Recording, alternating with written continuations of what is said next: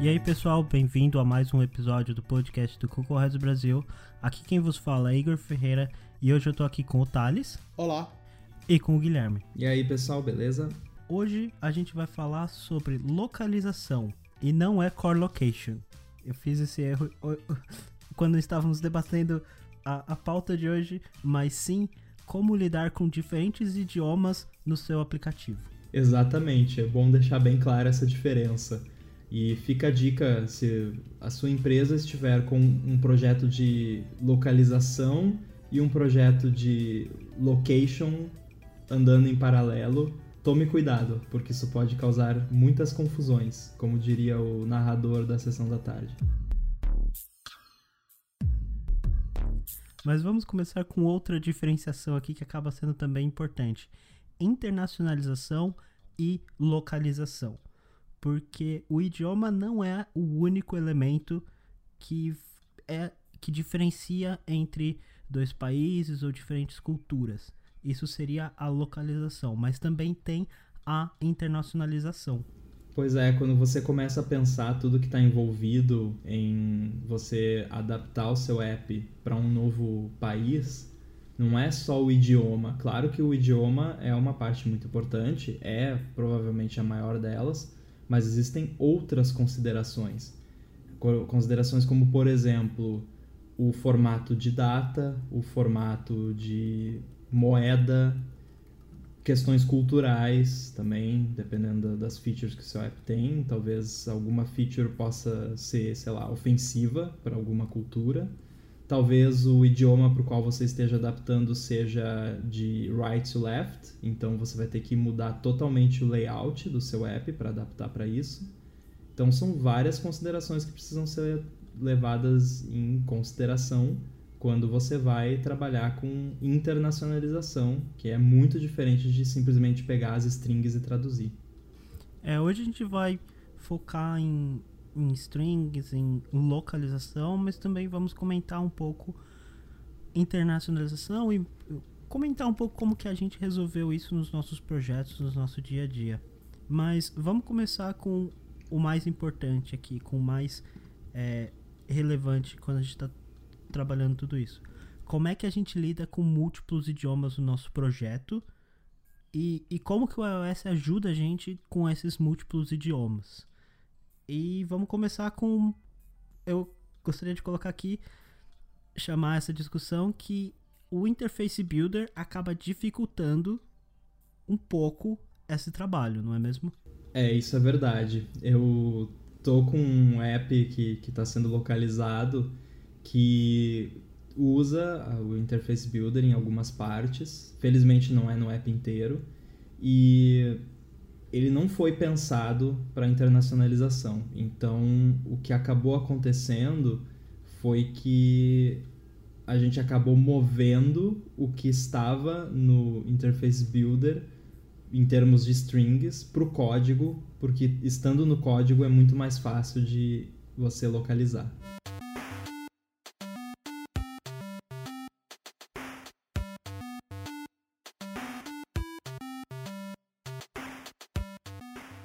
Para explicar um pouco por que, que esse Interface Builder acaba complicando um pouco, vamos explicar a estrutura de como funciona múltiplos idiomas no iOS. Uh, quando você habilita múltiplos idiomas num projeto, você vai ter uma pasta chamada base.lproch, que seria a, o idioma base, que pode ser inglês, português ou o seu idioma inicial. E você tem pastas específicas para cada idioma. Então, o base seria a referência para todos os idiomas e dados específicos ou informações específicas que você quer para cada idioma ficaria dentro desse uh, dessa pasta. E aí você pode tratar strings de duas formas. Você tem, você pode ter um único arquivo que seria o o strings uh, localizable.strings ou você pode pôr um string para cada arquivo de interface builder que você tem. Então, se você tem múltiplos storyboards, você teria uma string para cada idioma, para cada storyboard. E acaba dificultando a internacionalização, porque seus, suas strings estão difundidas entre múltiplos arquivos. Então fica difícil de fazer manutenção, fica difícil de garantir que não tem replicância de o reuso de algumas palavras, tem os IDs mágicos do Interface Builder que também se replicam nesses arquivos de strings. Então acaba ficando mais fácil e melhor você ter os arquivos localizable.strings e no seu código você usar esses é, o NS localizable string para uh, é, injetar as strings nas suas UI view. E como que é o formato desse arquivo strings? Qual, qual é o tipo desse arquivo? Como que você formata o conteúdo dele? Ele é uma sequência uh, de chave igual valor, ponto e vírgula, onde cada linha é um valor. É uma, seria uma string associada a uma chave. E você a chave é o que você vai usar no código para buscar essa informação e o texto é o que vai ser exibido para o usuário. Você pode usar é, comentários, você pode usar a mesma formatação de comentário para dar uma explicação do, do uso daquela uh, daquela string, daquela chave, o que é, pode ser, o que é muito útil para os tradutores, mas para funcionar mesmo você só precisa de uma chave igual a um valor ponto e vírgula naquela linha, já foi, é isso aí. Essa chave pode ser algo do tipo Welcome Screen Title, né? E aí o valor é Seja Bem-vindo, por exemplo. Sim, a chave é um texto livre, você pode pôr nessa chave o texto que você quiser, então para o seu projeto você pode achar um bom padrão para as chaves, pode ser nome da, da tela, underscore, nome da funcionalidade ou uh, não sei, um, um, texto um pouco mais explicativo, mas o ponto é que você tem um padrão de chave, que é muito bom ter um padrão para que você possa facilmente achar nesse arquivo quais são as chaves de, quais, de qual tela, que também é muito bom para dar uma limpeza nesse arquivo de tempos em tempos, ou para ver se você pode reutilizar algumas palavras que são rotineiras, por exemplo, sim, não, ok, ou voltar. Mas também para poder manter esse arquivo, porque ele é um arquivo de texto. Então você vai precisar manter este arquivo de texto e criar um padrão te ajuda para a manutenção de projeto. É importante, em alguns casos, você dar uma pesquisada sobre os idiomas para os quais você vai traduzir, porque algumas coisas, uh, em, por exemplo, tem certas coisas que em inglês vão ser iguais em todos os contextos, mas em outros idiomas, como por exemplo português, você vai ter contextos em que aquele texto vai precisar ser diferente. Exemplo, uh, se for uma frase que tem masculino e feminino. Em inglês, provavelmente vai ter só uma versão, porque a, a maioria das frases não, não faz diferença. Mas na, em outros idiomas, português, espanhol, enfim, vai ter uma diferença. Então você vai ter que pensar nisso aí. Se você tiver uma frase, pra gente é fácil porque a gente fala português, né? Então a gente consegue ter uma noção de onde vai diferenciar por gênero. Mas tem também uh, idiomas que diferenciam por uh, hierarquia social, como o japonês, por exemplo. Aí, se, se isso for importante para o seu texto, você vai ter que pensar nisso também. Então, às vezes, uma coisa que parece ser uma frase só, na verdade, vai ter que ter várias versões diferentes de frase. E é bom entender também que repetição, por conta de todos esses motivos que o Guilherme explicou, repetição nesse arquivo não significa que está errado. Pode ser que uh, você não. Uh, no seu projeto atual, você não. Uh, você não tenha dois significados, por exemplo, para ok em nenhuma das línguas mas ver dois ou três ok no mesmo arquivo não é um problema, porque você pode precisar dessa distinção.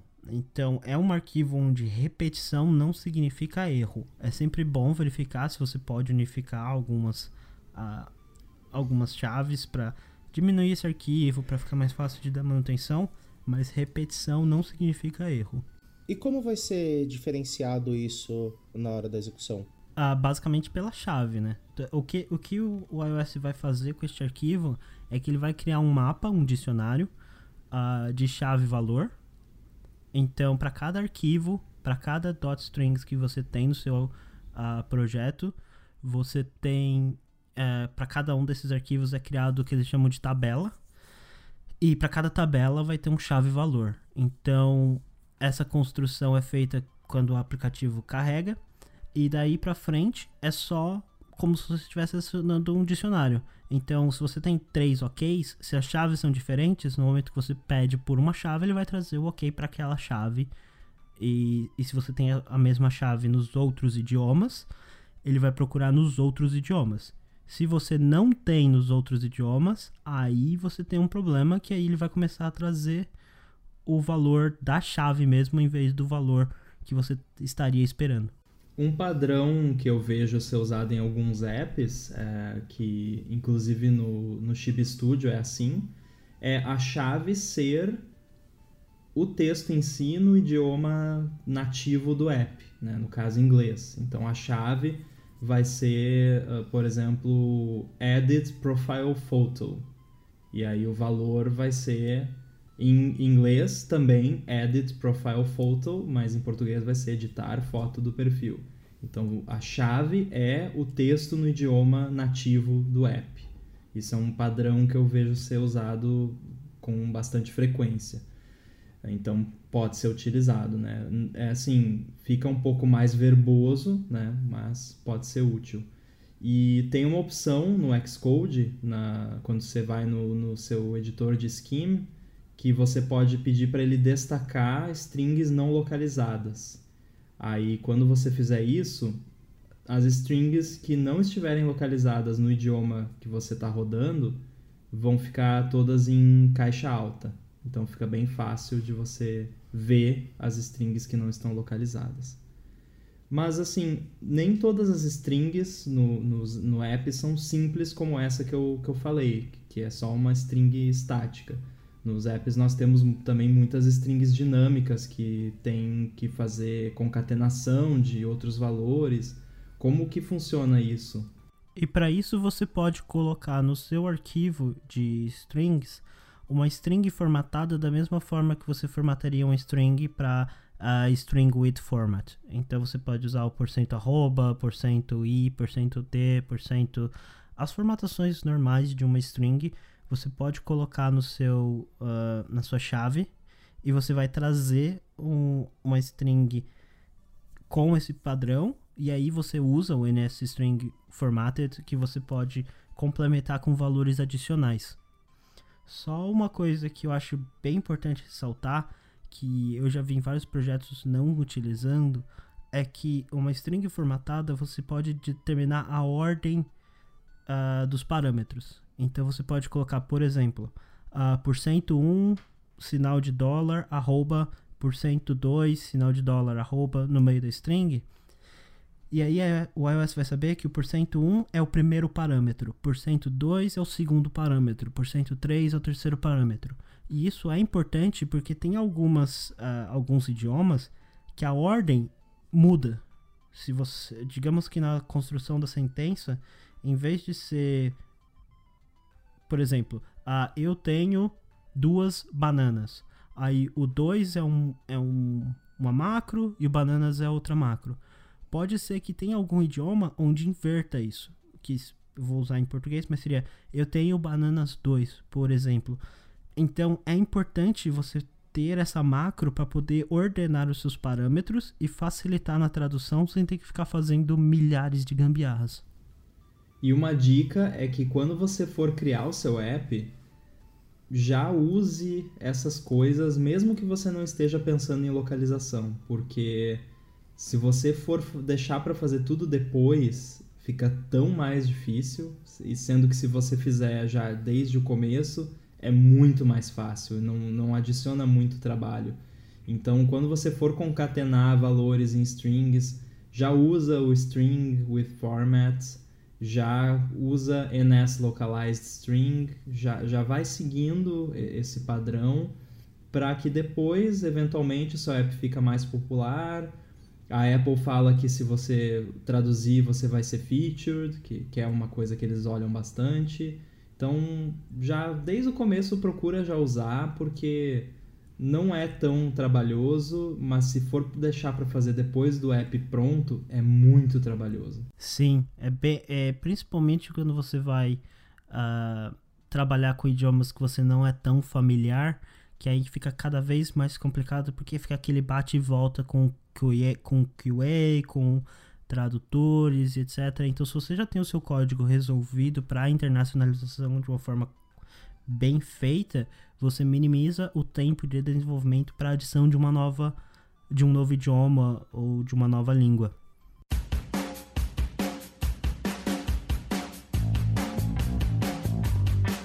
Como fica essa questão do NS Localized String se eu tiver, por exemplo, rodando código num framework?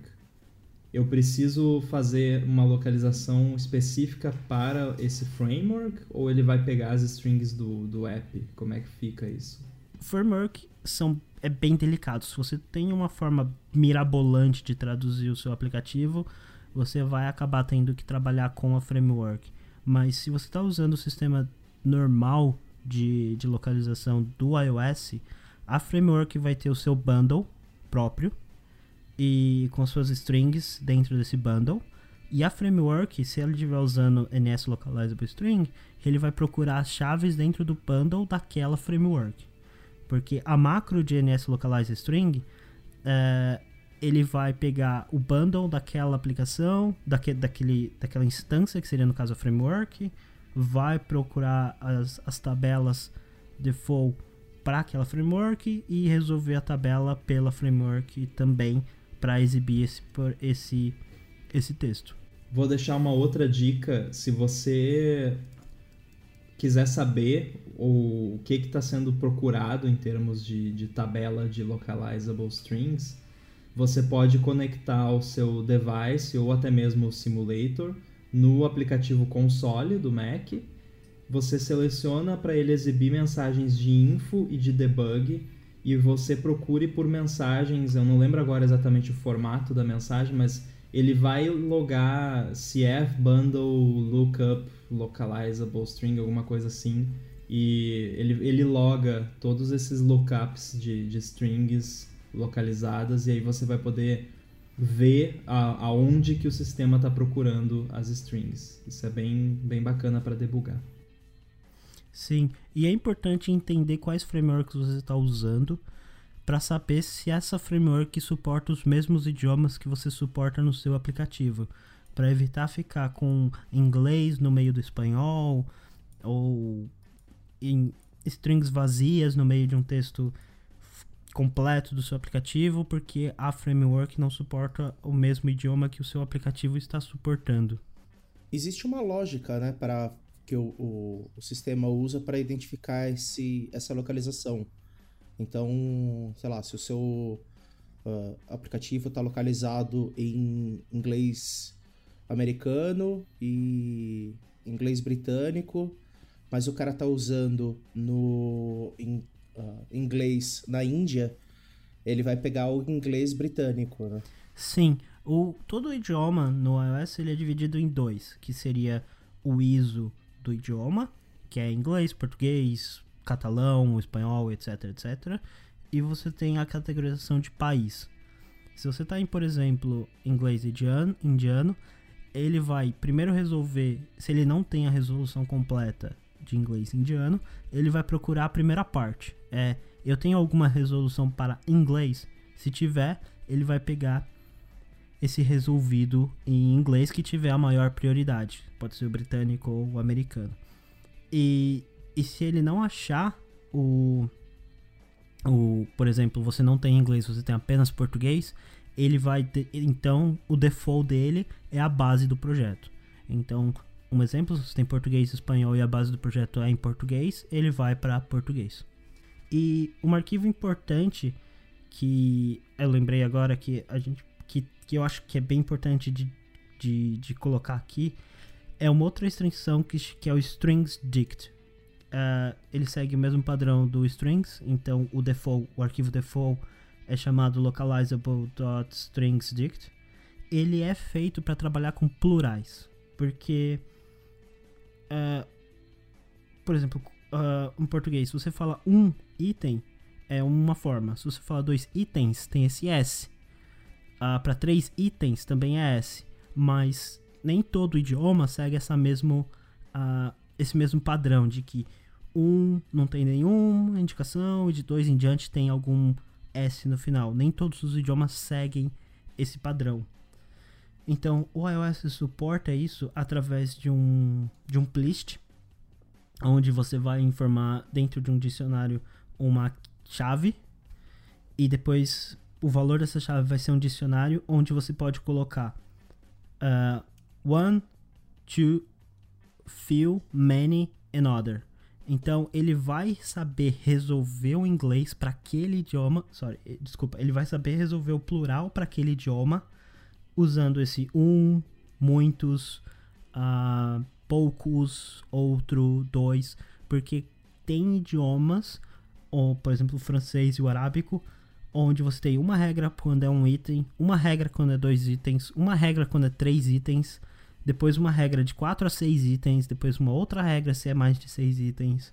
Então, é um arquivo importante para trabalhar com plurais. Se você precisa fazer essa indicação como a gente comentou no formato de string, usando o exemplo que eu falei de duas bananas, esse bananas seria bom colocar ele através desse string strict, que você pode ensinar para o iOS como lidar com múltiplos idiomas, com múltiplos plurais para os seus idiomas suportados. Tô anotando aqui para não tentar aprender francês nem arábico. o francês você não precisa aprender só por conta do sistema numérico deles que é uma operação matemática toda vez que você vai fazer uma conta, um, um número. Mas aí esse arquivo stringsdict, ele trabalha em conjunto com o strings. E aí eu tenho como? É um, um, uma chave dentro do strings e ele vai fazer esse lookup no stringsdict? Não, você não precisa ter a mesma chave no .strings file. É, quando o iOS vai resolver a sua tabela, ele compõe os múltiplos strings e strings dict do, de uma forma só. Então, você, se você tiver uma chave duplicada string dicts e no strings, vai causar problemas. Então, os plurais ficam no string dict e os, vou chamar aqui de singulares, ficam no dot strings. E porque eles precisam ser informados para o sistema de formas distintas, mas o sistema sabe quando e por que olhar em cada uma desses arquivos. Então, por exemplo, se eu tenho uma frase longa ou média, sei lá, e no meio dela tem um, um plural, o, o, conteúdo da chave vai ficar no strings e só a parte do plural vai ficar no strings dict. Exato. Você vai precisar usar um string with format para fazer essa, essa a concatenação de, do plural dentro da sua string mesmo. Mas no momento que você faz um ns localize string pelo plural e depois aplica ele num localize string with format, ele vai olhar para o formato, ele vai olhar para a sentença que foi finalizada através do format e através dessa sentença finalizada, ele vai aplicar o correto plural. O iOS, felizmente, ajuda e muito na, na localização de aplicativos. O sistema de resoluções de strings e todo o suporte que tem para resolução de strings nos idiomas é, é bom. Essas são, umas, são APIs que foram bem resolvidas. Se você está usando código, não Interface Builder. É, o sistema da, da Apple ele é muito focado em acessibilidade e internacionalização. Eles procuram, pelo menos, as features do sistema sempre disponibilizar para vários países. Uh, por exemplo, no dia em que nós estamos gravando, hoje acabou de sair a segunda leva de convites para o Shortcuts, o beta do, do App Shortcuts, que é o, o App Workflow, que já existia antes na App Store e vai, vai se tornar o Shortcuts. E eu estava dando uma estudada nele, e uma das mudanças que, que foi feita agora que ele, a Apple assumiu de vez o app, é que agora ele está localizado em mais de 30 idiomas, sendo que antes ele só estava disponível em inglês. Então a Apple realmente dá muita importância para a localização.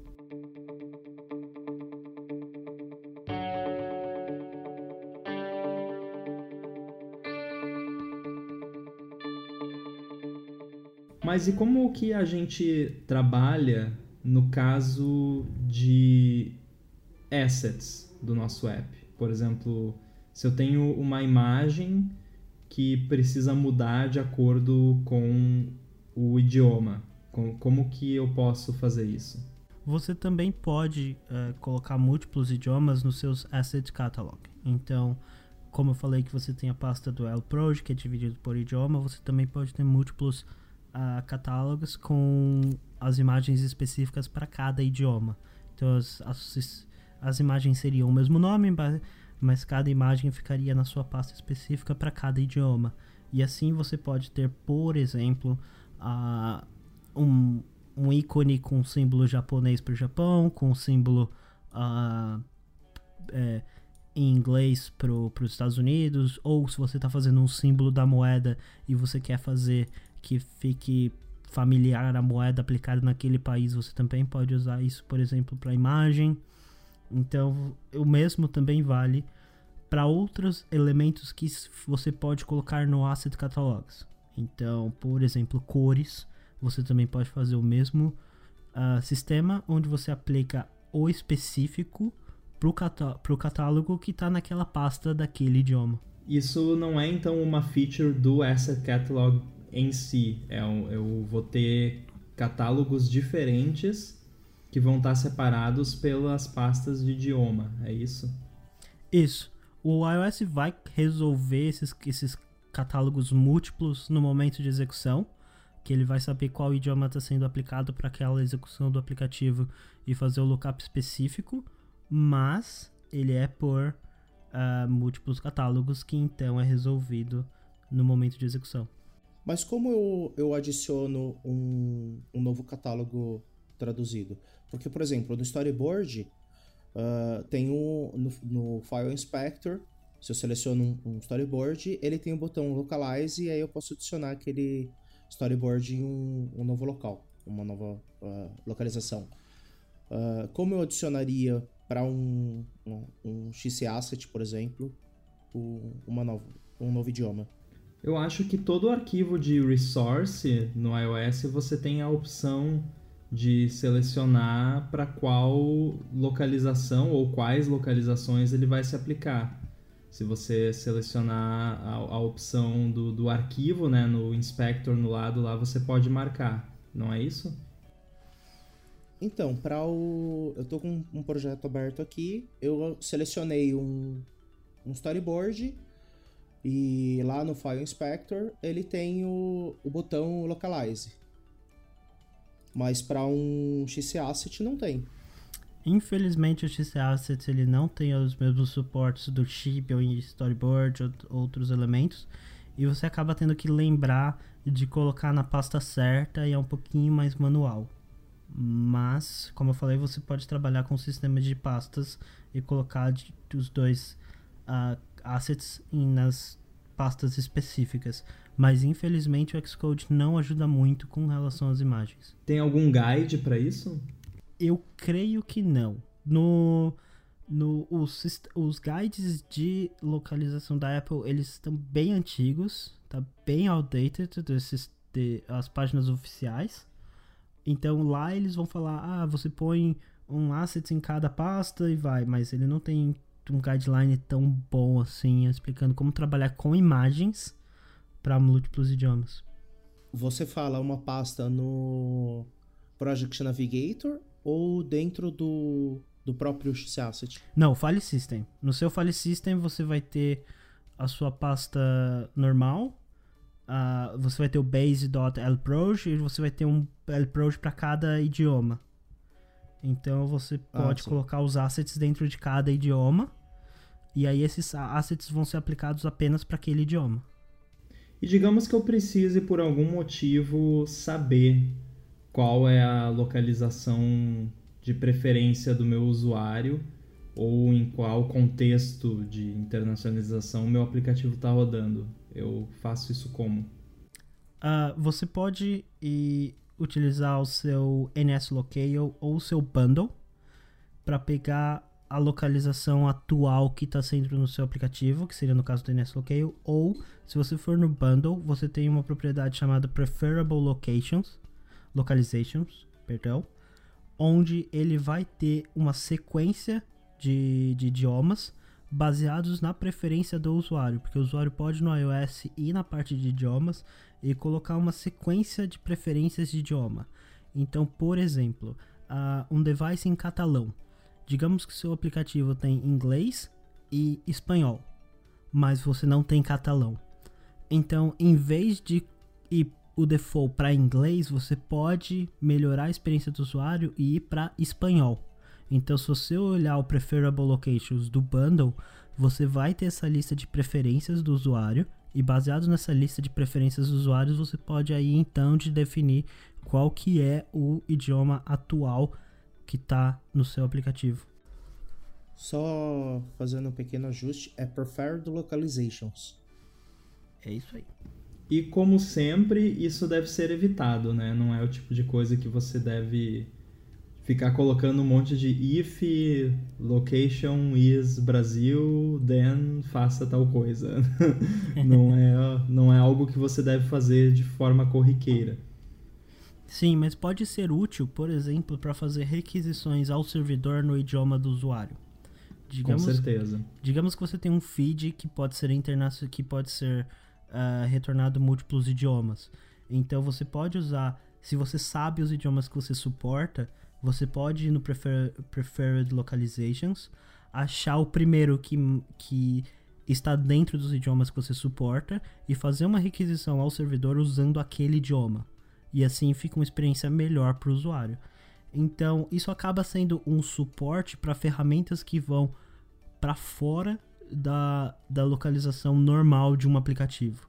O, a localização normal já está coberto pelas strings e pela forma como você utiliza os strings, mas uh, se você precisa de um suporte externo ou fazer uma configuração externas, você pode usar esse prefer, preferred localizations para filtrar qual idioma você vai usar nessas ferramentas externas. Só um detalhe, eu não sei se, se isso é recente ou desde qual versão do iOS que isso acontece, ou se é desde sempre, mas se você usa URL Session, ele manda o header accept, acho que é accept language, né, que chama, ele já coloca esse header por padrão. Então, se você se o seu servidor suporta esse header, em teoria deve funcionar já de cara. Se não, aí se você tiver que passar em outro parâmetro ou passar no path, né, que algumas APIs usam dessa forma, aí você pode usar o preferred localizations. E, e o que, que é esse objeto nslocale? Para que, que eu uso ele? Esse nslocale ele é um container de informações relevantes para a localização atual do, do, dispositivo. Porque quando você está trabalhando com idiomas, tem várias informações que mudam consideravelmente. Se você tem um aplicativo para um só idioma, você pode não perceber muito isso. Mas se você fala, por exemplo, inglês e português, se você olhar como números são, é, são mostrados em inglês e como os números são mostrados em português, você já começa a perceber a diferença entre locales. E esse NS Locale, ele pode te dar informações relevantes do locale para você fazer tratamentos dentro do seu aplicativo. Dentre eles, símbolo de, de moeda, se usa o sistema métrico, a, onde que fica, qual é o separador de decimal, se é vírgula, se é ponto, qual é o, o, o separador de grupo, de novo, se é vírgula ou se é ponto. Então te ajuda a, a tratar dentro do seu aplicativo, nos scripts do seu aplicativo, aquele locale específico. Bacana, isso eu sei que é usado por muitos uh, formatters, né? O number formatter usa, o date formatter também usa. Então você vai eventualmente ter que usar um cara desses. Outra coisa útil dele é, por exemplo, pegar. Ele tem também qual que é o calendário corrente, né? Se é o calendário juliano, gregoriano, o chinês. E pegando através dele, você consegue pegar o, por exemplo, nome de meses, uh, nome de os dias da semana, uh, que dia da semana começa, uh, por exemplo, se começa no domingo, na segunda. Uh, isso está associado ao calendário que está associado ao, ao, local atual, né? bloqueio atual. Sim, e isso entra numa coisa bem legal, que é trabalhar com data, né? Porque todo mundo aqui ama trabalhar com data, né? Melhor coisa que existe. Data e hora, invalidação de cache, né? dar nome para as coisas, são os maiores problemas da programação. Sim, eu vou dar um exemplo de um formatter que ele é bem complexo, que é o date formatter. Ele, por exemplo, precisa ser configurado, ou deveria ser configurado, com calendário, time zone e locale. Essas três informações são importantes quando você está localizando o aplicativo, principalmente quando você está fazendo um parse de alguma informação que veio do servidor e você está guardando no seu banco de dados ou que você está mostrando para o usuário baseado no seu banco de dados. Então, o locale vai te dar informações de, por exemplo, como que o número é mostrado, se é mês primeiro e depois dia, ou se é dia primeiro e depois mês. Ah, o time zone vai dar o mais um ou menos um baseado no, na sua localização geográfica. E o calendário vai te ensinar como trabalhar com os dias das semanas, como trabalhar com ano, como trabalhar com era uh, e tudo mais. É, se é uh, horário de verão, se não é horário de verão, esse tipo de coisa. Então, porque quando você quando você trabalha com múltiplos uh, idiomas e principalmente com múltiplos países, você começa a perceber quão complicado e quão chato é trabalhar com os múltiplos calendários que existem no mundo. Você pode, inclusive, usando essas classes, fazer conversão de time zone. Eu faço isso no aplicativo da WWDC para Mac, que os horários vêm na, na time zone, da, acho que vem em PDT, e eu converto, não confundir com o partido político, por favor, uh, e eu converto para no caso para time zone local do usuário. Então eu vou olhar ali no schedule, vou ver as sessions no horário do Brasil, né? E a pessoa que está em outro país vai ver no seu horário. Então dá para fazer isso também, que é algo que você jamais faça qualquer coisa relacionada a datas e horas na mão, né? Eu vejo muito código, já escrevi também muito código que pega time interval e subtrai ou adiciona a, a datas e, e coisa, isso não, não é uma boa ideia. Então, o ideal é você usar o NS Calendar, ou para quem está usando Swift Calendar, e fazer todas as operações de datas e horas usando o Calendar.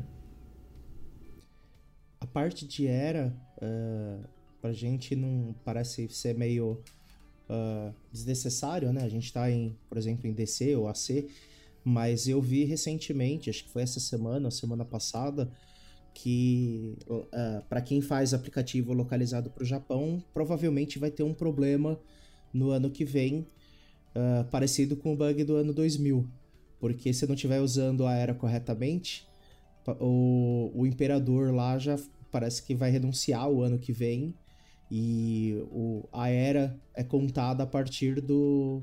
Eu não sei exatamente se é quando o novo imperador entra ou a partir da data de aniversário do novo imperador, mas vai uh, reinicializar a contagem de anos para uma nova era no Japão. E não só isso, teve problemas. É, eu, aplicativos de companhias aéreas, por exemplo, que quando a Coreia do Norte alinhou os horários porque ele estava uh, meia hora atrasado com a Coreia do Sul, quando alinhou os relógios, uh, por conta dos aplicativos fazendo o cálculo baseado em, em segundos, uh, as pessoas viram voo com meia hora de atraso ou com meia hora de antecedência. Então é importante a utilizar o calendário, utilizar date components, utilizar o locale e time zone para trabalhar com datas, porque por incrível que pareça, o calendário não é tão fixo quanto as pessoas pensam. E datas não são tão fixas quanto as pessoas pensam e não é algo universal. Por exemplo, tem países onde a semana começa na segunda e tem países onde a semana começa no domingo. Então, tudo isso pode atrapalhar e que o sistema já tem isso resolvido se você utilizar as bibliotecas normais do sistema. o meu bug favorito de com relação à, à data e hora, já que a gente está falando do assunto, é que a meia-noite do dia em que começa o horário de verão no Brasil não existe. Então, se você tentar criar usando NSDate ou usa, tentar formatar a partir de, de uma string a data da meia-noite do dia em que começa o horário de verão, você vai ter como resposta new. e eu, e por é incrível Brasil, que pareça, né? é a forma e é só no Brasil, só no Brasil. E eu já tive esse problema e conheço histórias de vários programadores ao redor do mundo que tiveram esse problema, que a meia-noite, porque muitas vezes quando você vai representar uma data e você só está interessado no, na data, você usa a meia-noite daquele dia, né? Então, justamente a meia-noite do dia em que começa o horário de verão aqui no Brasil não existe. E esse problema eu enfrentei num app que vocês já devem saber qual é, que ah, tentava formatar a data de validade do cartão de crédito e ele usava meia-noite e o usuário que tinha o cartão de crédito expirando no dia do horário de verão tava com problemas. e não só isso. Não só isso, né? Relacionado ainda com o horário de verão, uh, vem o, o, lance de que nem todo dia tem 24 horas, né? Tem, tem dias com 23 e tem dias com 25 horas. Ou dias com que a uma hora, não uma hora da manhã, por exemplo, mas alguma hora, a hora que é uh, tá, tá entrando, saindo do horário de verão, acontece duas vezes, né? Sim, e isso causa problemas como, por exemplo, você vai. Você, seta um alarme. Ah, para daqui 3 horas. E é 11 horas da noite do dia que vai acabar o horário de verão. Então aquele dia vai ter uma hora a mais. E aí você. É pra 3 horas, o que significa? Então você perde esse conceito de, de progressão a partir de agora nessas datas específicas onde o tempo vira, onde a data vira. Se o novo imperador do Japão decidir fazer um novo sistema de horas, vai complicar também todo cálculo de, de horas e dias que você tiver quando isso mudar. Então é importante para lidar com bugs não confiar em operações por segundo, mas utilizar o calendário para adição ou subtração de dias, semanas, meses, ano ou definição de datas no seu sistema. Tem um, um link que eu, a gente vai deixar aí, que tem um monte de falácias relacionadas a, a data. Tem algumas bem engraçadas, assim, e, e que complica esse tipo de coisa, né? Uh, me, uh, tem... É do Dave, né? É do Dave, né, esse link. Uh... O Dave DeLong. Foi ele que criou esse. É, aí. eu já vi, na verdade, algumas versões desse. desses. dessas falácias. Tem uma que eu vi faz bastante Bom, tempo. eu sei que ele adora. é, ele. Inclusive, a gente tá para gravar um episódio do iFreaks com ele só sobre essas ele coisas. Ele tá criando uma biblioteca, né, pra, pra trabalhar com datas. E é curioso também, assim, quando o Swift foi aberto, uh, uma das primeiras coisas que eu fui olhar foi essa parte de formatadores, porque eu imaginava que fosse um código absurdamente gigantesco. Mas até que lá dentro não, assim, eu não fui muito fim, não, não olhei muita coisa. Eles usam a libicu, Sim. né? Ela já faz bastante é, coisa. É, então a, a mágica tá na libicu, na verdade. Outra coisa que pode acontecer recentemente, não sei se foi aprovado ou não, como é que tá isso, mas eu vi também uma notícia recente de que a Europa estava querendo abolir o horário de verão, né? Eu espero que isso não aconteça. Eu amo horário de verão. don't, como, como dizem na internet, don't at me, but eu amo o horário de verão. Idem, também, também amo. E também não, não at me. Mas morreu essa discussão ou ainda tá aí? Não, essa discussão é eterna. É igual, por exemplo, aqui na Espanha, que a gente tá um horário, tá uma hora à frente do, do time zone que deveria, por conta da Segunda Guerra Mundial, e fica aquele debate, agora que acabou, volta ou fica nesse horário? Todo mundo fala, não, mais sol. Mais hora de sol, deixa. A gente tem mais sol, deixa. Mas fica o pessoal, não, tem que voltar pra ficar no, na time zone certa. Não, deixa, tá todo mundo bem. Tá mais solzinho aqui. Mesma coisa horário de verão, coisa linda. Sol se pondo às 10 horas da noite. Deixa assim, não precisa mudar não.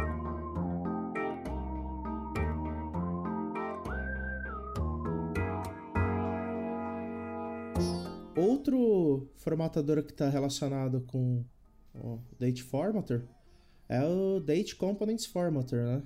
Para que, que ele é mais usado? Ah, o Date Component Formatter ele é mais para separar componentes únicos de uma data. Então, por exemplo, a definição de semana, a definição de dia, a definição de mês, a contagem de semana, contagem de, de meses, contagem de uh, contagem de ano. Então, por exemplo, uh, da data atual até três dias depois, eu ainda estou na mesma semana, eu estou em uma nova semana. Então, o Date Format, Date Components Formatter te ajuda a trabalhar com esses subcategorias de uma data. Então, dia, mês, semana e assim vai. O que eu acho bacana nele, ele tem, ele tem duas flags, né? Uh, que includes approximation phrase e includes time remaining phrase, que ele pode já te dar a, a frase corretamente traduzida, por exemplo, uh, cerca de 33 minutos restantes, cerca de uh, 3 dias restantes. Ele já faz esse cerca de e o restante no final também corretamente localizado, né? E a tradução do, do, do contador. E você pode inclusive falar para ele dar a string e não o número. Né? 35, por exemplo, pode vir o, o valor uh, escrito e não o número 35. Sim, e isso junto com outro formatter, que é o number formatter, é importante porque uh, mesmo que você calcule, ah, vamos calcular quantas semanas passaram, colocar o 3 da forma como a gente conhece o 3, aquele símbolo de 3, também não é universal. Uh, arábico usa outro tipo de número, uh, você tem outras línguas que usam outra simbologia para o número 3. Então é bom até para os números mesmo é, utilizar os formatters, porque nem no mundo existem formas distintas até de escrever 1, 2, 3, 4 e não o texto, por exemplo, 1 que é o M é aquele símbolo de um, ele pode mudar de acordo com, com o idioma que você está trabalhando. E quando a gente quer suportar idiomas right to left? Aí a coisa começa a ficar divertida.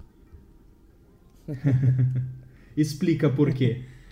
Porque muita gente faz a sua UI pensando que ela está sempre naquele formato normal de esquerda para direita. E aí, quando você usa o device em direita para esquerda, você começa a ver views que estão coladas na esquerda, quando na verdade deviam estar tá colados na direita. Uh, um exemplo é, sabe, onboarding, que você vai virando páginas? Você muda a página 1, página 2, página 3, com scroll.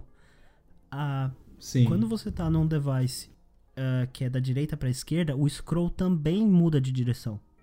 Então, se você vai indo da página 1 para a página 2, em vez de fazer o scroll para a esquerda, você tem que fazer o scroll para a direita. E aí tem várias pessoas que fazem cálculo no ah, scroll view de scroll que faz o cálculo, ah, então o content offset tá 3, então é a página tal, etc. E que quebra completamente quando você muda o device para direita para esquerda.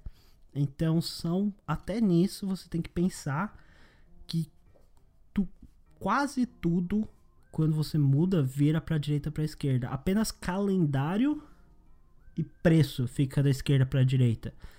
Praticamente todo o resto ele fica da direita para esquerda, até o back, até você voltar de uma de uma view controller para outra, em vez de você fazer o swipe da esquerda para direita, você faz da direita para esquerda. Então, todo o seu todos toda sua UI, todo o seu aplicativo, ele vai fazer a mudança. Então você também tem que preparar o seu aplicativo para isso. Aí é bom também lembrar, por exemplo, na hora de colocar constraints no, de auto layout, é de não colocar ela relativa a right ou left, mas. Uh, como que é? Nossa, Trailing... deu branco agora. trailing e leading. Leading and trailing. Isso. Exato. Porque aí o leading e trailing invertem, né? Sim, o Interface Builder e todas as bibliotecas de UIKit, eles têm todo um suporte da direita para a esquerda também. Então, por exemplo, todo label, text field que você coloca, no text alignment você pode pôr a esquerda, a direita, um mais recente, eu não vou saber de qual versão do iOS que veio, que é o natural, que se você tiver no idioma da esquerda para a direita, o texto vai ficar da esquerda para a direita, e se você tiver no idioma da direita para a esquerda, ele vai mudar e vai ficar da direita para a esquerda. Então, é importante utilizar a UIKit da forma correta, porque aí você consegue de graça toda o aplicativo automaticamente sendo colocado da forma correta. Olhando aqui a documentação, o Natural não é tão recente assim. Veio no iOS 6. É, não é tão recente assim. e uma coisa que você tem que tomar cuidado é que, por exemplo, quando você carrega um iMage do, do Asset Catalog, uh, você também tem que pensar um pouco da forma correta como ela vai ser apresentada. A UIMage e UIMage View tem duas propriedades para te ajudar com isso, que é Image Flipped from Right to Left Layout Direction, que ele pega aquela imagem que você carregou por nome e pede a direita para a esquerda.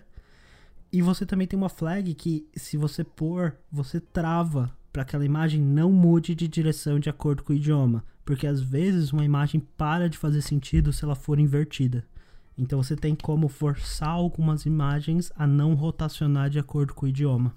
E esses idiomas de direita para esquerda é o mais é o mais interessante de debugar. Porque se você tá com o seu device lá em português ou inglês normal, aí você vai lá e põe arábico, aí para pôr de volta, é bom que você tenha a memória muscular de saber quais são os passos para pôr de volta. Ou saber falar arábico. Porque senão você vai ter um problema para colocar o seu device de volta no lugar. Isso me lembra o, o, um dos primeiros estágios que eu fiz trabalhando com computação, que eu trabalhava numa escola de, de informática e eles tinham um convênio com a, com a Microsoft e recebiam lá, que era, aquele MSDN, eu acho, que e eles recebiam uma pasta com um, um, todos os CDs em todos os tipo, o Office em todos os idiomas que a, a Microsoft traduzia, né? Que diferente do do Mac, o, Windows é, sei lá, acho que ele é compilado já no, no idioma e não tem como você trocar. Não sei se isso mudou, mas na época, se você instalasse o Windows em português e quisesse mudar para inglês, você tinha que reinstalar o Windows. E aí ele, o cara que trabalhava comigo, foi lá e instalou o Windows em, sei lá, em chinês ou indiano, alguma coisa assim, só pela brincadeira e só conseguiu desligar o computador porque sabia onde estava o menu iniciar. Mas aí a Apple já pensou nisso e ela adicionou uma opção, né? No, na hora de. Uh, você pode editar o scheme e tem lá a Application Language e Application Region, onde você pode alterar, né? E colocar uma pseudo-linguagem, né, um pseudo-idioma. Esse pseudo-idioma é para você preparar o seu app para ser traduzido em alemão, né? Também, né? Você consegue ver se. uh, esse é um dos pseudo-idiomas disponíveis, né? Para quem não entendeu a brincadeira, é que em alemão tem algumas palavras que são muito grandes. Porque eles têm o costume de juntar várias palavras numa só e criar um conceito novo. Então, é bem comum quando você está fazendo localização, se você vai suportar alemão, que o seu layout quebre em alguns lugares porque tem palavras gigantes e aí você acaba tendo que mudar um pouco o layout para adaptar.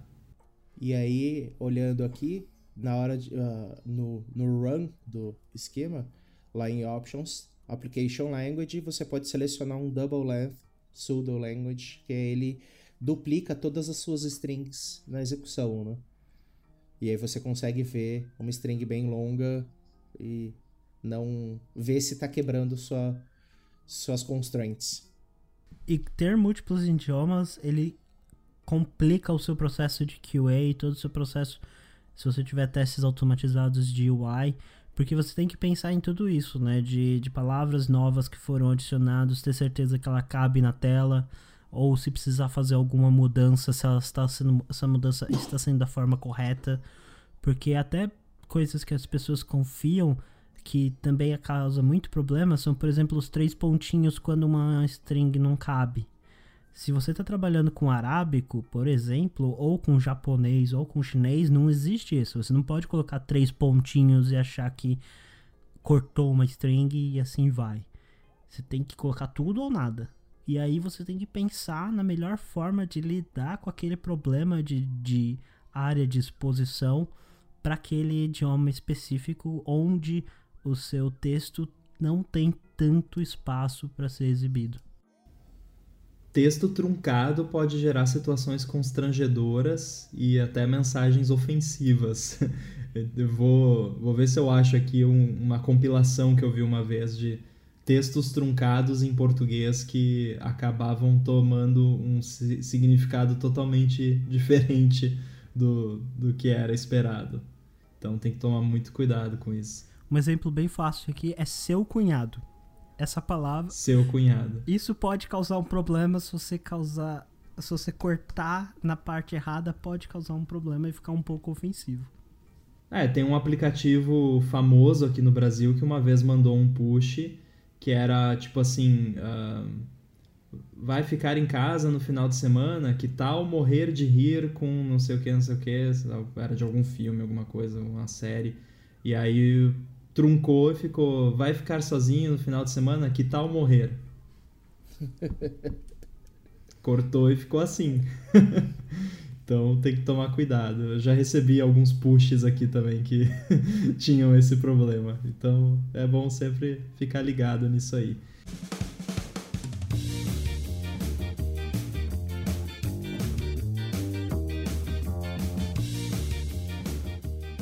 E como fica a questão de conteúdo que vem de API, conteúdo dinâmico?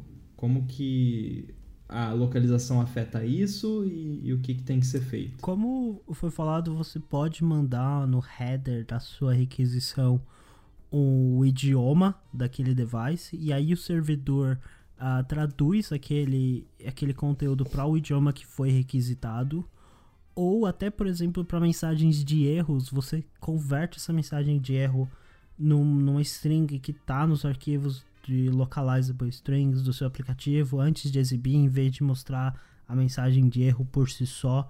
Então você tem que pensar junto com a sua equipe de servidor e a arquitetura que você colocou em, no seu aplicativo, uma forma de você pedir para sua fonte de dados um dado localizado.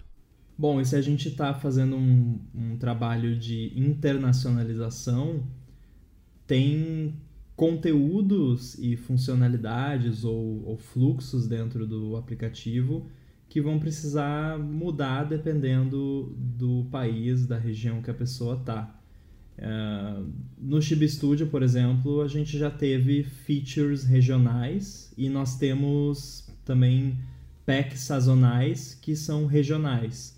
Um exemplo que acabou de, de passar é o, o pack de 4th of July, que ele só fica disponível se você tiver com região Estados Unidos, porque não faz sentido mostrar para outros países.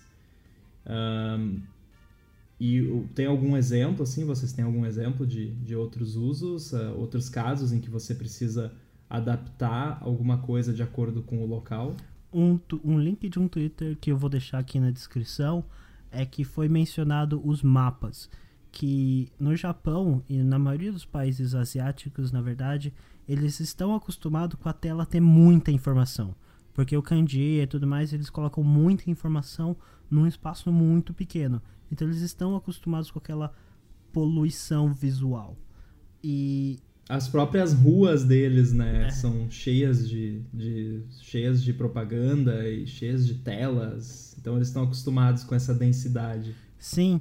E aí no no mapa do da Apple, por exemplo, se você vai num zoom mediano, Se você for aqui nos países europeus ou, ou na América e na África, você vai ver uns dados bem, bem esparsos, pouca informação.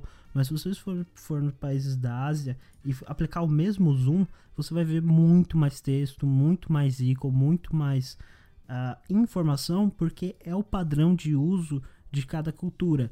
Porque aqui a gente não está acostumado a ter a tela cheia de informação, mas lá eles estão. Então tem essa adaptação para a realidade em que está submersa.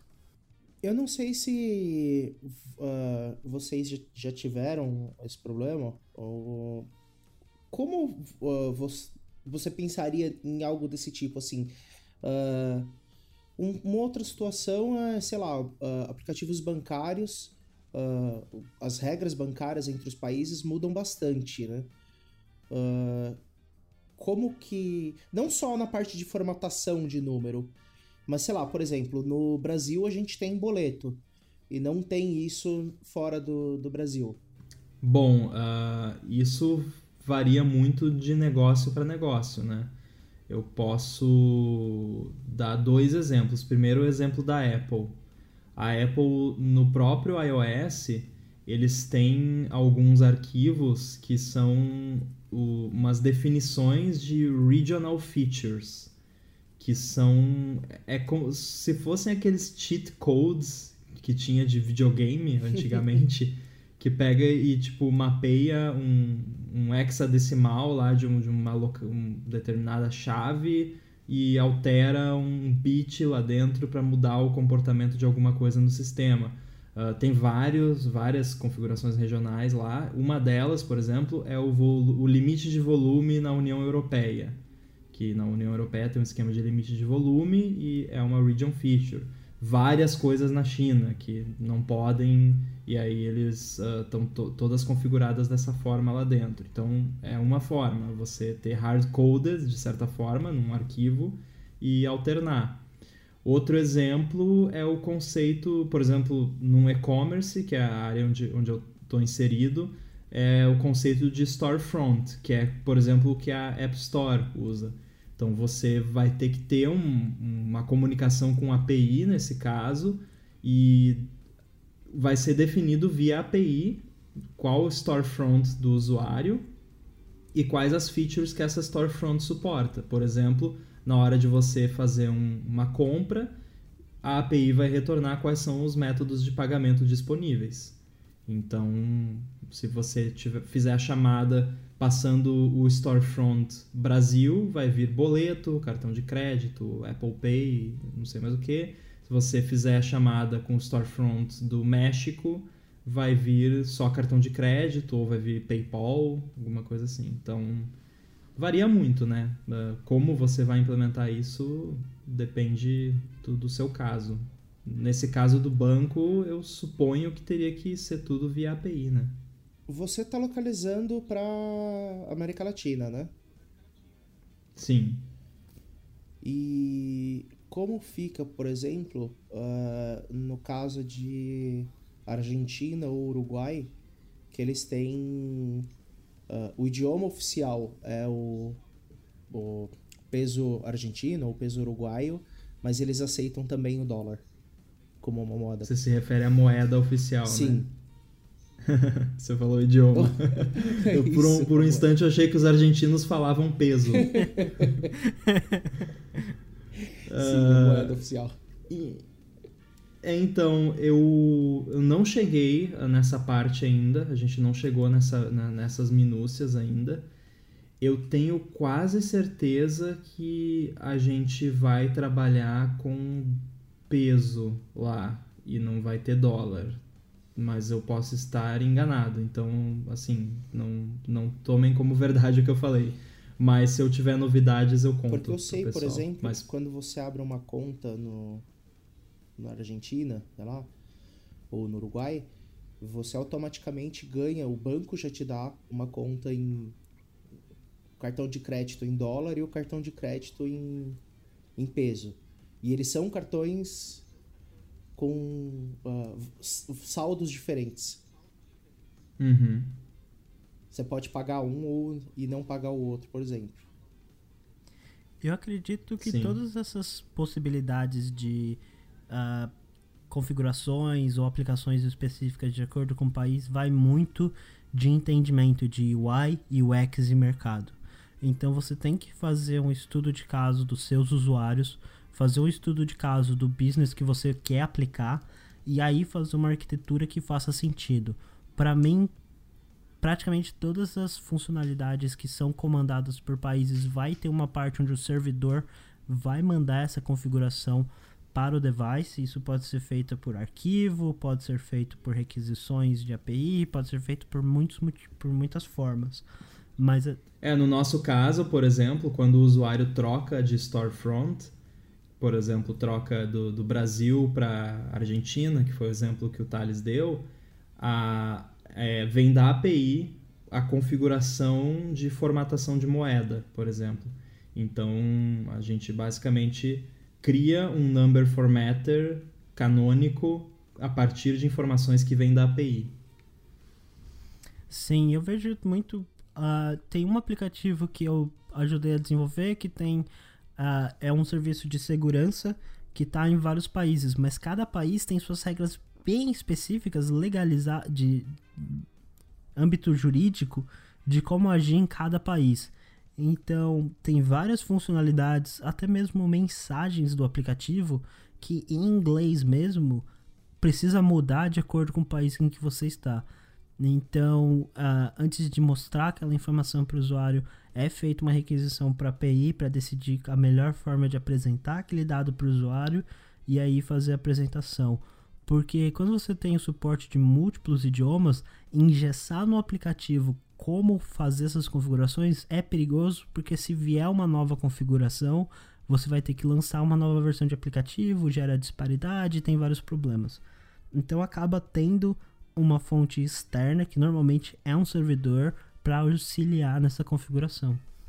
E ainda falando de servidor, um outro aspecto muito importante que envolve servidor é notificações. Um app que tem notificações, eh, ele obviamente vai ter que fazer a localização dessas notificações. Aí como fica isso considerando a internacionalização? Como que como se, como que se faz isso? Duas abordagens que eu já fiz em projetos. A primeira é toda vez que o aplicativo roda ou quando é percebido que houve uma mudança de bloqueio, você atualiza o servidor com este novo idioma. Então, notificações daquele ponto em diante vão vir no novo idioma. E uma segunda abordagem que, eu que, que já fui, que eu fiz é que o que vem da notificação é uma notificação silenciosa que vem com um, um ID de notificação que precisa ser buscada do servidor. E aí o device busca no servidor aquela notificação e cria uma local ou umas ou altera uh, através do multiple content a notificação que vai ser exibida para o usuário. Então, antes de exibir a notificação efetivamente para o usuário, o aplicativo bate de novo na API para pegar o texto correto e exibir. Então, depende um pouco de quão de quanto tempo você quer sobreviver com o texto incorreto, com o idioma incorreto e de novo qual a relação que você quer ter com o seu usuário para essa interação que é o push notification. É, então eu imagino dois fluxos, explicando um pouco mais e vendo se eu entendi.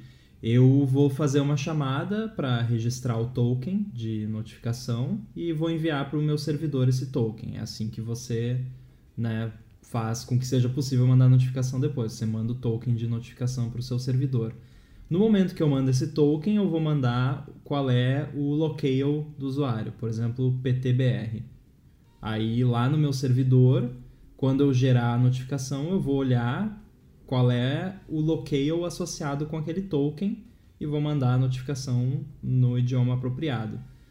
Aí, se o meu usuário trocar de idioma, né, ele mudou o idioma, abriu o meu app, eu acredito que quando você troca o idioma no iOS, todos os apps são, são mortos, né?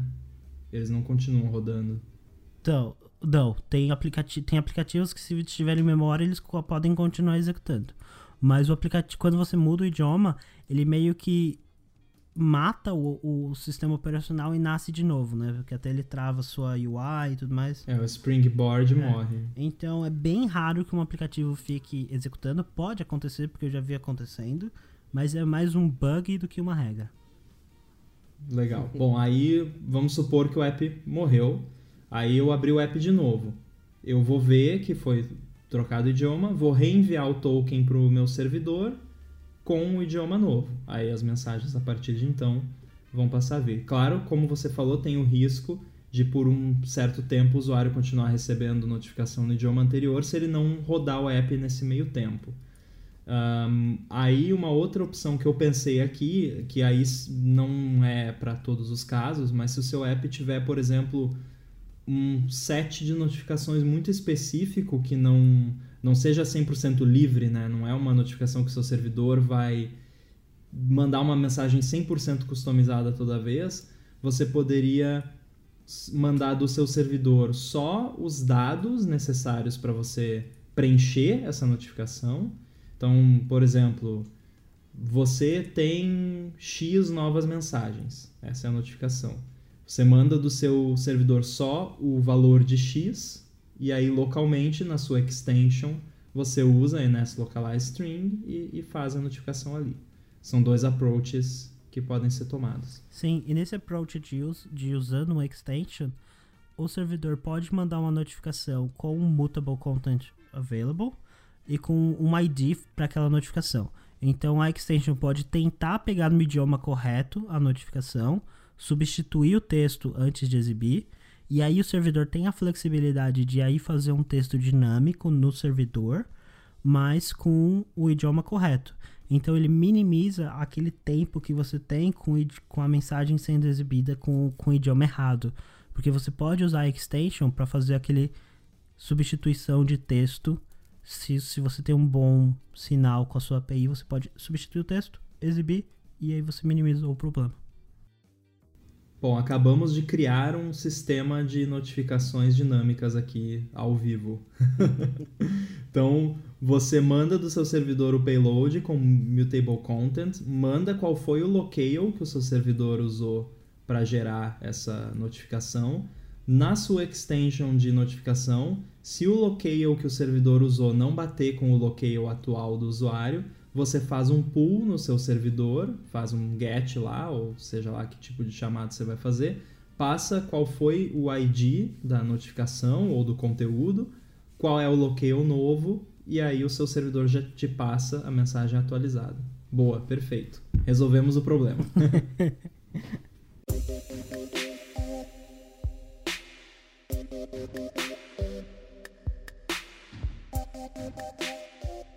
Bom, para finalizar aqui, acho que seria interessante para a gente falar. Nem todo mundo que está ouvindo trabalha em grandes empresas ou, ou tem uma equipe disponível para fazer localização, mas não é inviável para quem é, tem um app independente ou mesmo um app que faz nas horas vagas fazer localização do app. Ah, em termos de programação, a gente entrou em a fundo aqui em detalhes, porque é um podcast, é para isso que ele serve, mas muito do que a gente falou aqui não se aplica à maioria dos apps, né? A maioria dos apps, se for um app simples, você vai lidar principalmente com a, a tradução propriamente dita e talvez formato de, de moeda e número.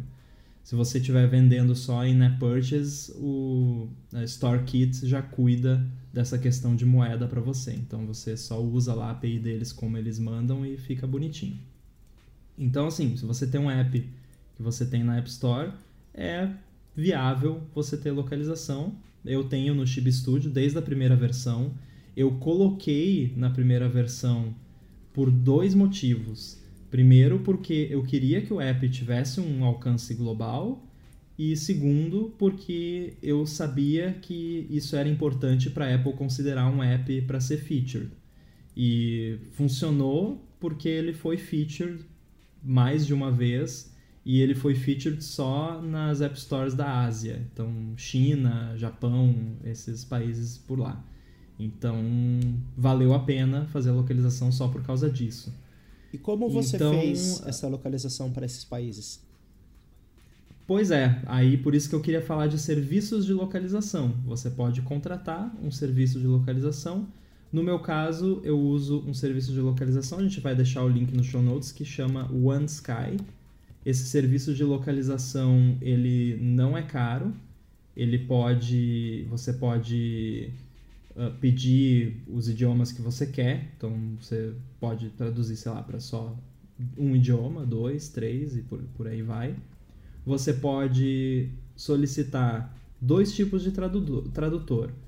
Um, você vai solicitar um tradutor profissional, que é uma pessoa que é profissional de tradução. Ou você vai selecionar um tradutor que não é um tradutor profissional, que é alguém que sabe o idioma e, e pode traduzir para você. Obviamente, o profissional é mais caro, não é muito mais caro, é um pouquinho mais caro. E você também pode opcionalmente contratar um serviço de revisão. Então alguém vai traduzir e depois de ser traduzido vai ser revisado antes de ser entregue para você.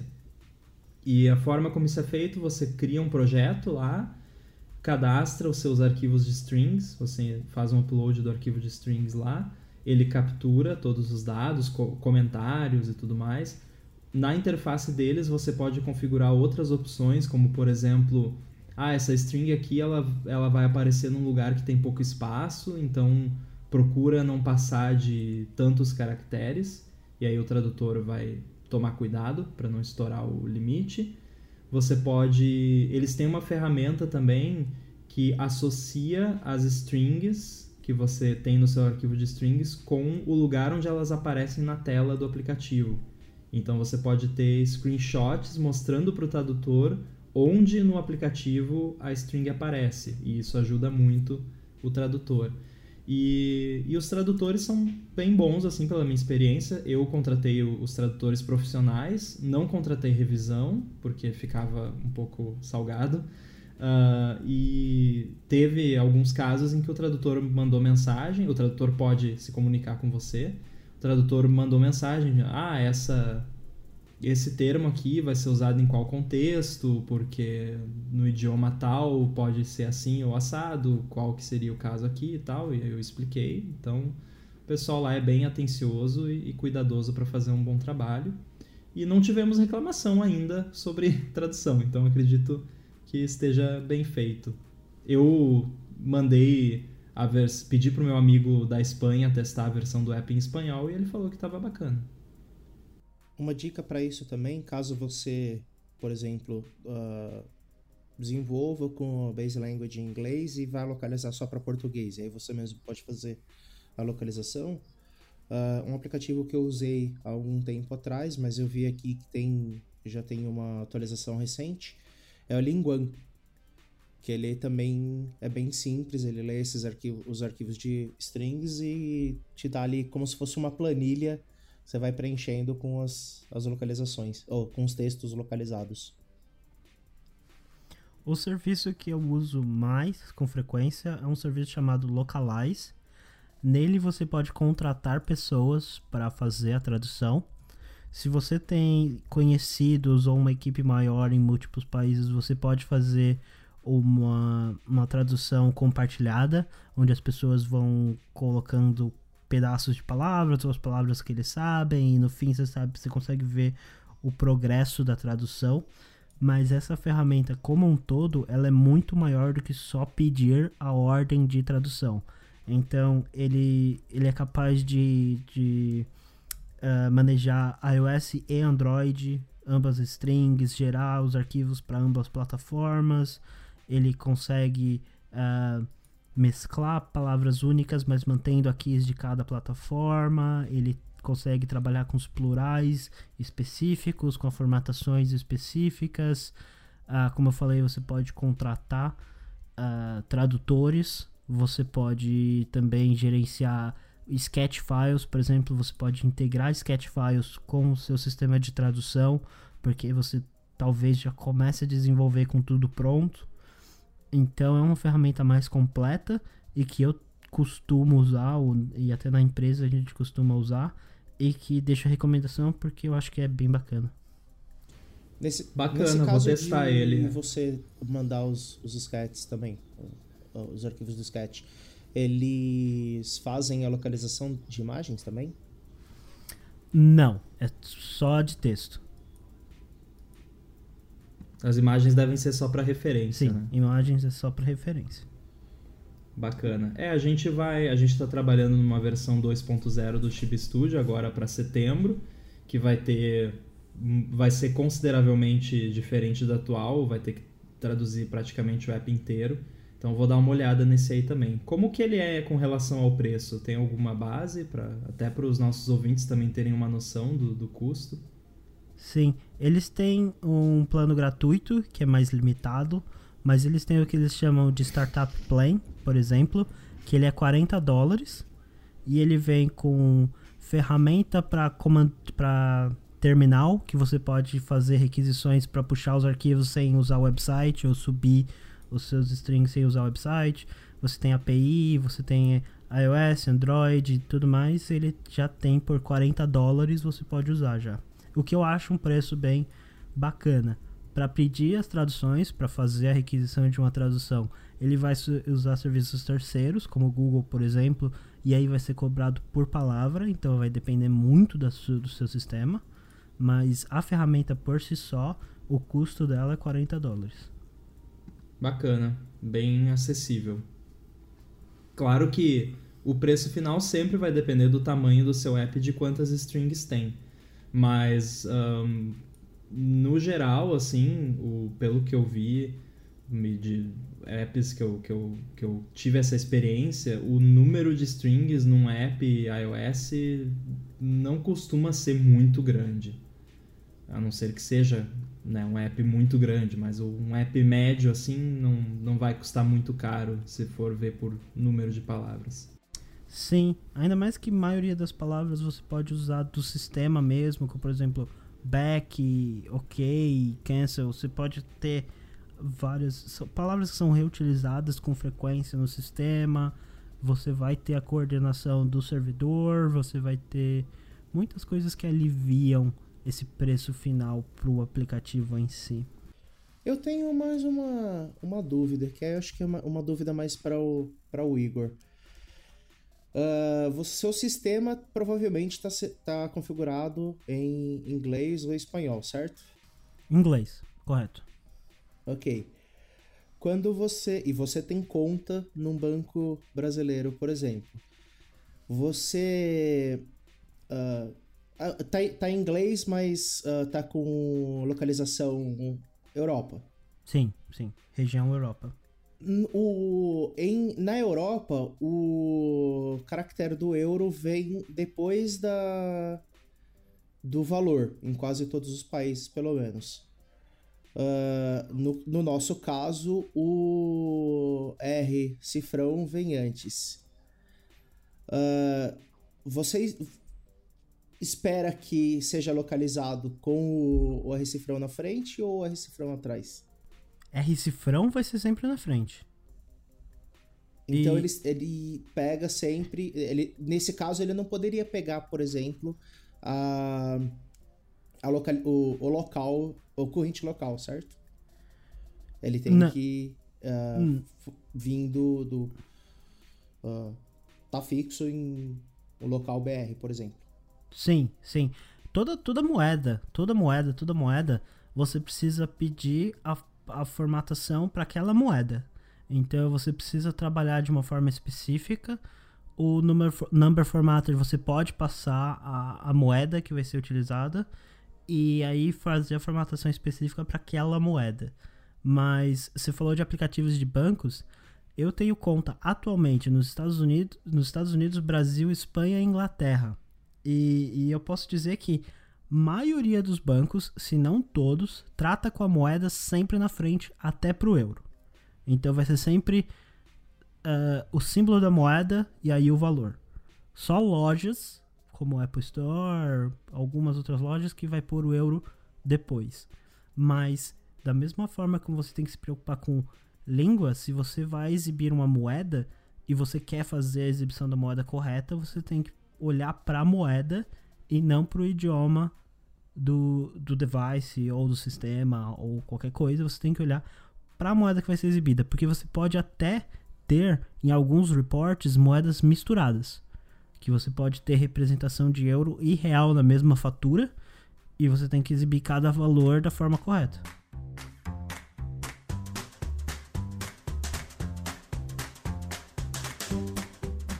Então acho que é isso. Agora sim podemos ir para dicas do podcast. Qual a dica de hoje, Thales? A minha dica de hoje é uma página da Microsoft chamada AI School, que tem um, um catatal de uh, cursos e treinamentos relacionados a machine learning, inteligência artificial. Tem bastante conteúdo lá, alguns cursos curtos, assim, uns 40 minutos, até uns cursos bem longos. Então, quem quiser aprender sobre inteligência artificial é um bom lugar. AI School. E você, Rambo, qual é a dica de hoje?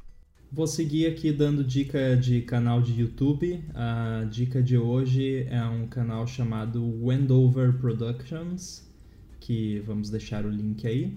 É um canal do YouTube que fala sobre geografia, economia e tem um, um certo foco em aviação, que eu gosto bastante.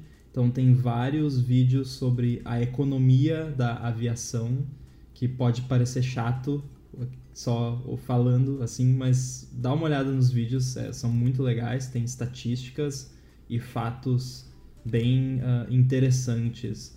Uh, por exemplo, como funcionam as empresas aéreas de baixo custo, como que elas ganham dinheiro, por que, que elas